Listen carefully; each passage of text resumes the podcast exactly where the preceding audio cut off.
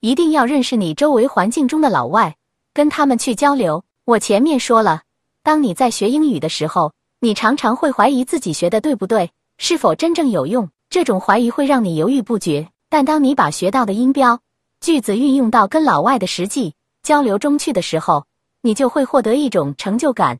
我学的东西是有用的，它可以让我跟老外交流。这种成就感会让你更加努力的学习新的知识。为下一次和老外的见面做好准备。我当年就是靠这种成就感坚持了下来。有些人可能会说身边没有老外，其实一般大学甚至专科都有外教的，而生活中三四线城市也有老外，只是你没有努力去找。我读大学的时候学的是物理，没有外教的课，学校一万多学生没有一个留学生，只有英语系有五个外教。老外一般是比较友好的，只要你热情主动点。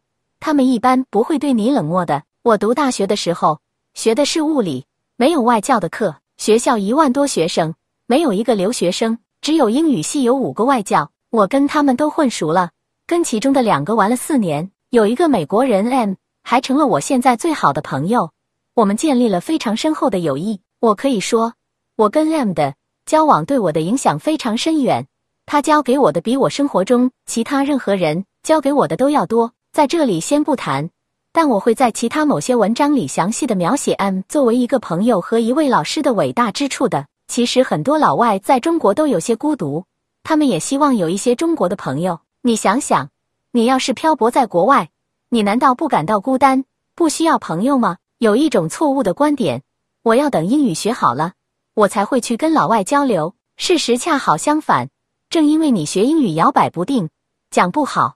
你才更要去跟他们交往。我记得我最开始去见老外的时候也很紧张，怕讲不好。我们之间的交流经常连蒙带猜，比比划划。但这有什么关系呢？交往久了，自然就理解的越来越多了。可约老外一起打球、健身、K 歌、下棋等，多搞点活动。有时为了避免尴尬，我主动教他们下象棋，邀请他们打乒乓球、羽毛球、看电影等等。其实打球不需要讲几句英语的，两个人打就是了。等玩的多了，自然就熟了，成为朋友了。所以碰到外国人，千万不要怕，要去交流。如果你总是抱着等我把英语学好了我再去交流的态度，那你可能永远不会去交流，永远学不好英语。你知道吗？很多在国外待了几年甚至十几年的华人都不怎么会讲英语，难道他们找不到外国人，没有语言环境吗？不是的，主要是。